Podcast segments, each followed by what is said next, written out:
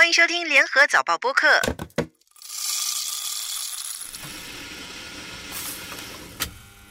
欢迎收听茶水间三问，我是每周问东问西的吴婉君。这次我们要问 Open AI 宫斗剧总统国际职务，新加坡首个电动车厂。茶水间三问，每周三个问题，畅聊天下事。Open AI 宫斗剧如何反转、反转再反转？Sam Altman back as CEO of Open AI。不知道大家这几天有没有追看硅谷上演的一场宫斗剧？Chat GPT 母公司 Open AI 的董事会十一月十七号无预警解雇首席执行官奥尔特曼 Sam Altman。就在大家震惊的同时，这一件事接二连三出现反转，闹得沸沸扬扬。哎，你是不是也和很多人一样搞不清楚整件事情的前因后果呢？不用担心，现在我就为大家梳理一下这场夺权大戏的来龙去脉。OpenAI 董事会在声明中就提到，董事会因为奥尔特曼没有坦诚沟通而对他失去信心。也有人说，奥尔特曼在推动 AI 发展和商业化的同时，没有确保有适当的保护措施，让一些注重安全和伦理问题的董事会成员非常担心。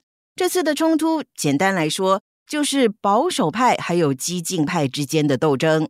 在奥尔特曼被解雇的几个小时之后，OpenAI 总裁 Greg Brockman 也跟着辞职。两天之后，OpenAI 最大投资方微软宣布。这两个人会加入微软，带领人工智能研究团队，直接把这两名 AI 人才挖走。就在这关键的时刻，OpenAI 将近百分之九十五的员工集体签名抗议，要求董事会下台，奥尔特曼复职，否则他们会辞职加入微软。员工通过这次的行动，清楚的表明，OpenAI 的核心灵魂就是奥尔特曼，少了他，这家公司什么都不是。而且最奇怪的是，主导罢免行动的关键人物 OpenAI 董事会成员兼首席科学家 Ilya Sutskever 也出现在抗议名单。他还在 X 社交平台上称自己很后悔，从来没有想过要伤害 OpenAI，并会竭尽所能让公司重新团结起来。就在大家被搞得晕头转向，好奇这场宫斗大戏会如何收场的时候，OpenAI 突然宣布。奥尔特曼会重返公司，并且担任首席执行官，董事会也会进行部分改组。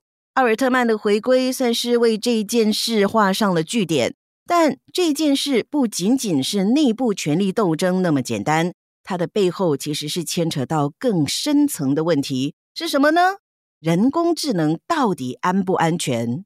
几年前，谷歌研发的 AlphaGo 打败了李世石，当时就有人说。人工智能再这么搞下去，会超越人类。你可以想象，AI 有一天会成为你的同事，甚至成为你的上司，命令你吗？人类会不会沦为机器人的奴隶呢？一些人认为这只是科幻电影的情节，但不可否认的是，人工智能正在迅速成为我们日常生活中不可缺少的一部分。奥尔特曼复职之后，会继续推动 AI 的开发，这当然是一件好事，但。更重要的是要采取安全措施，确保这项科技能够帮到我们，而不是害了我们。今天要聊的第二个问题是：新加坡为什么必须修宪，总统才能接任国际职务？From Singapore's perspective, there is value to have the president represented on these international bodies. It enables us to be plugged into global conversations and to understand and help shape the thinking. that takes place in these important and influential international bodies.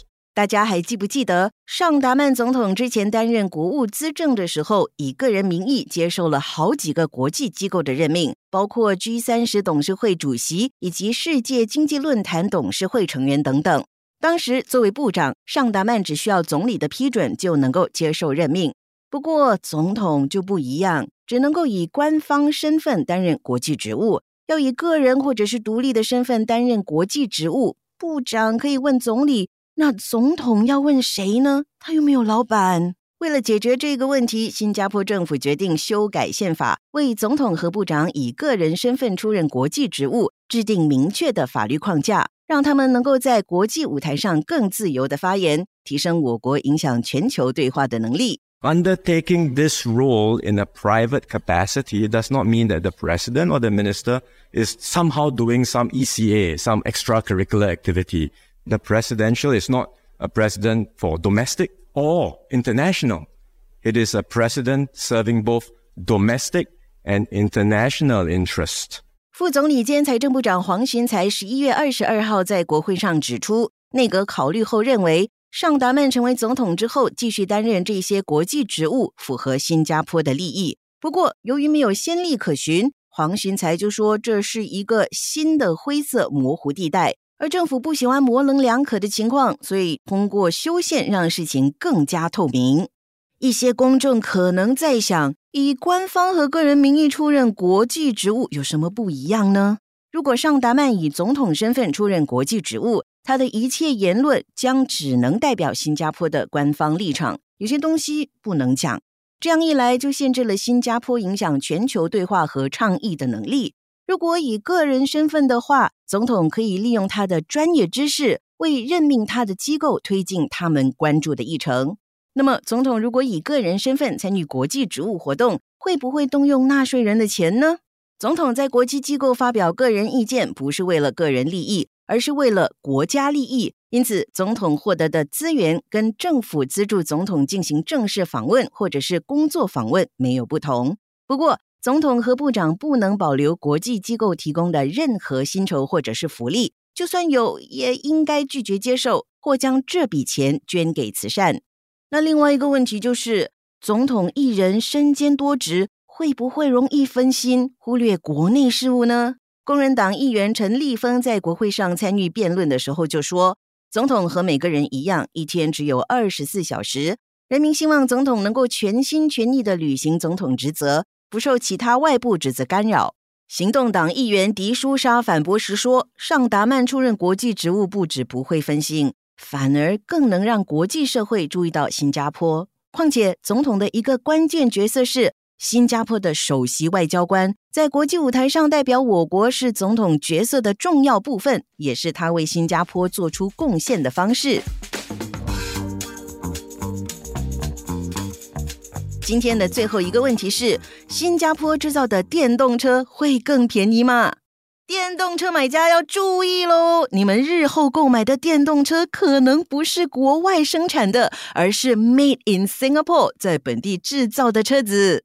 韩国现代汽车集团在新加坡设立的创新中心正式开幕，这是新加坡首个电动车制造厂。到了今年底，中心预计已经生产三百辆 Ionic Five 电动车，全面投入运作之后，每年可以生产多达三万辆电动车。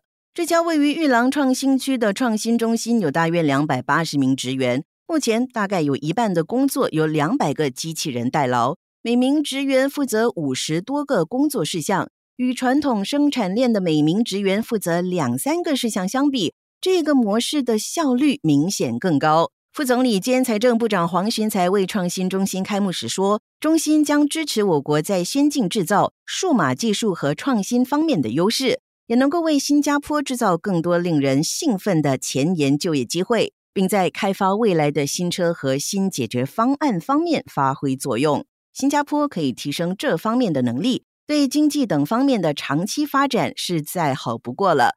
不过，老百姓更关心的就是这些 Made in Singapore 的车子会不会更便宜呢？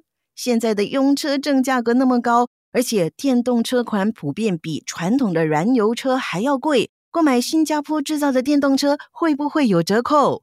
如果你还在期待听到好消息，很抱歉要让你失望。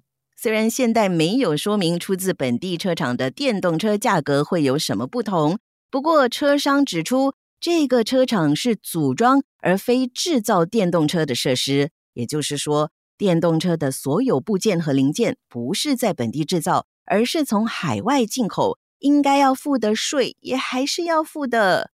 不过，现代提到创新中心在考虑提供电池及服务，也就是 Battery as a Service，让车主租用电动车所需的电池。一辆电动车全身上下最贵的部件就是电池，造价是一辆车的一半或者是更高。那如果电动车主可以租用电池，那么买车的时候就可以省下一笔不小的费用。不过，本地日后是否会提供这类服务，这就要等业者的宣布了。谢谢收听《茶水间三问》，我是问东问西的吴婉君。本期节目撰稿李思敏，播客编导吴婉君、李怡倩。《茶水间三问》可以在联合早报以及各大播客平台收听，欢迎您点赞分享。